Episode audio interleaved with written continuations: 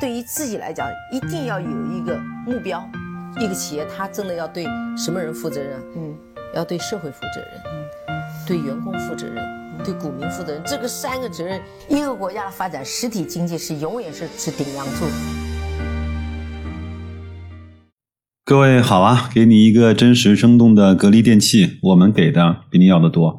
我们今天来谈一个平时可能很多人都比较忽略的话题。有的人会问，为什么我们中国的股市啊十年不涨？这个说的十年股市不涨呢，更多的指的是上证指数，对吧？那我们来看一看上证指数呢和道琼斯十年之间的涨幅，分别是上证呢是跌了负的十三，道琼斯指数呢是涨了正的一百四十五。那么今天我们就用这一期节目的时间跟大家来讨论一下。上证指数的失真的问题，这个时候呢，很多人会想啊，A 股呢真是烂泥扶不上墙。你看，十年轮转，光阴似箭，股指呢还有所下跌。美国的股市呢，长达十年的牛市，啊，这个真的是人比人气死人呐。那我们来看看创业板，十年间呢，创业板的涨幅啊，达到了百分之一百零七啊。为什么上证指数和创业板同样是 A 股的三大指数呢，却走出了不一样的趋势呢？我们今天就来看一看。那我们会说啊，那我们中国的经济不是一直在发展吗？那为什么我们中国的股市就就不涨呢？我们再先来看一看我们中国的经济啊，到底十年之间又发生了多少的变化？二零二零年啊，我们大概率预计啊，中国的 GDP 会突破一百万亿。那为什么在这么长时间的改革开放四十年了都高速发展的经济的情况下，为什么上证指数还会跌呢？之间有什么联系吗？其实是有的。中国经济呢，其实在最近的十几年里面，它向了一个新的方向，用了一个新的方式，或者说它的驱动力呢，用了一个新的火车头再去做。从二零一一年初呢，中国日从入世之初的世界第九大经济体啊，快速成长为第二大经济体，世界第一大出口国和世界第二大的贸易国。那 GDP 呢，从二零零一年的十一万亿人民币增长到了二零一零年的四十万亿。那一年增长的值呢，超过了百分之十。那即便在二零二零年有疫情的情况下，我们的 GDP 大概率也会突破一百万亿。十年前，我们中国的人均 GDP 呢才四千美金。目前呢，我们中国的人均 GDP 啊突破了一万美金。其实呢，我们从另外一个维度来看，这十年以来啊，如果从上证指数来看的话，从沪市来看的话，经济总量的增长呢是其实是得到了充分的反应的。两千年的时候呢，上证总市值约为三万亿元，二零一九年底呢已经达到了三十五万亿元。那么同期的 GDP 从十万亿到了九十九万亿，两者呢都是有。有十倍左右的增长，增幅是相当的。我们其实可以这样比较生动的去理解它：，我们上证指数也好，GDP 也好，它在长胖，但是呢，指数没有长高。这个是一个很形象的比喻，在摊大饼啊。那到底我们的上证指数有没有失真呢？这个结论其实是很确定的，它显然是失真的。就是说，这个时候的三千点，它不应该是三千点，它怎么着也应该是六千点或者是一万点了。那我们来看看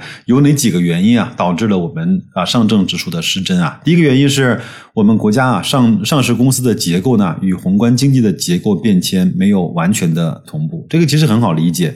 其实我们最近这十年哪些产业在获得了非常好的发展呢？互联网业呀、金融业呀、数字经济啊、高技术啊，在我们的国民经济中的占比越来越高，而其中呢。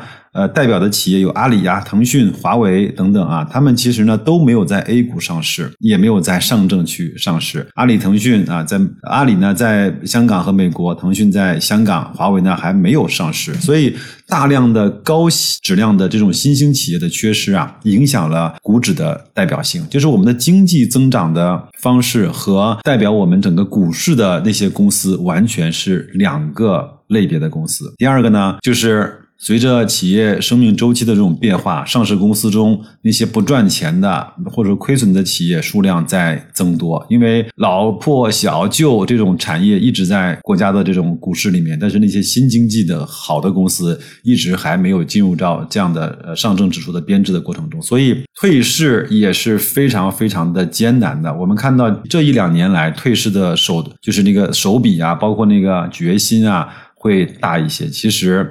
往年来看，一年可能有个一两家公司退市就不容易了。我们中国大概以三千多家上市公司，三千五百多家吧，三千六百多家。那美国其实也不过就三千多家公司，但是从两千年到现在，退市的公司占了整体上市公司的百分之五十还要多，这个是一个美国的数字啊。第三个呢是新股啊计入指数的时间存在不合理，我们。这么长时间以来呢，打新股呢都被我们股民当成一个这种叫呃制度红利吧，因为它的新股的发行都是在二十三倍市盈率以下去发行的，包括我们还有涨停板的交易制度，包括新股上市之后呢存在这种连续的涨停。但是呢，现在我们是在新股上市之后的第十一个交易日，基本上是在股价最高点的时候是计入上证综指呢，就是说新股上的越多，它其实对上证指数的这种拉扯和往下拽的力量其实是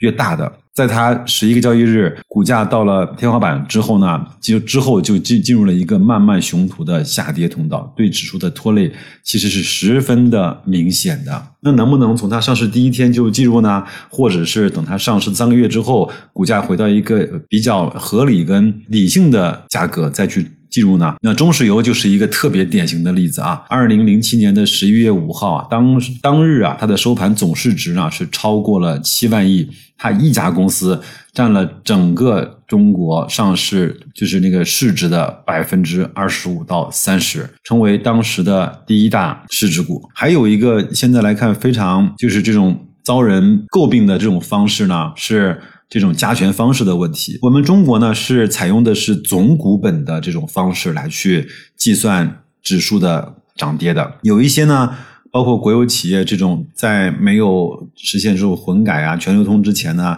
有大量的股份是在国家手里被持有的。其实上市交易的流通股是非常非常小的。那么这样的非常非常小的股份，它的它的这种涨跌。因为它的本身的总股本是比较大，它会比较大程度的或者大幅度的影响了股指的变化，所以这样的话就出现了，尤其在市场上出现这种二八行情或者是一九行情的时候，投资者抱怨赚了指数不赚钱。比如说这两天中石化、中石油涨得很厉害，指数呢它一定会被拉上去，对吧？工行啊、农行涨得很厉害，指数一定就会被拉上去。但是大量的股东或者是投资者就会认为股指涨了，但是我的股票跟股指涨的根本就没关系，就是赚了指数不赚钱这样的一个特别有意思的这种呃情况吧。呃，我们前面几天在两会的时候呢，上交所包括有一些专家也提出对。呃，上证指数的这种编制呢，去做更多的这种修整。那这个等它新闻落地之后啊，有了实锤之后，我们再去聊，它会给出一些新的方案或者是意见的征询稿。其实我觉得，我们看沪深三百那个指数呢，就相对是比较客观的。就像更多的投资者会去看美国的标普五百，而不是去看那个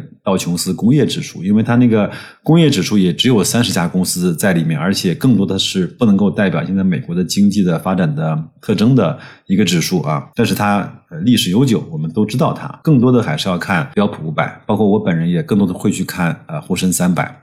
它那个呢，对股指的这种呃计入啊，包括公司的筛剔啊，会更加的灵活一些，或更加的科学一些。好吧，那我们今天呢，就用这么短的时间来去跟大家稍微聊一聊上证指数的编制以及它失真的原因这样的问题。股指呢怎么编制，跟我们来说关系不大。我们找到我们更好的那些。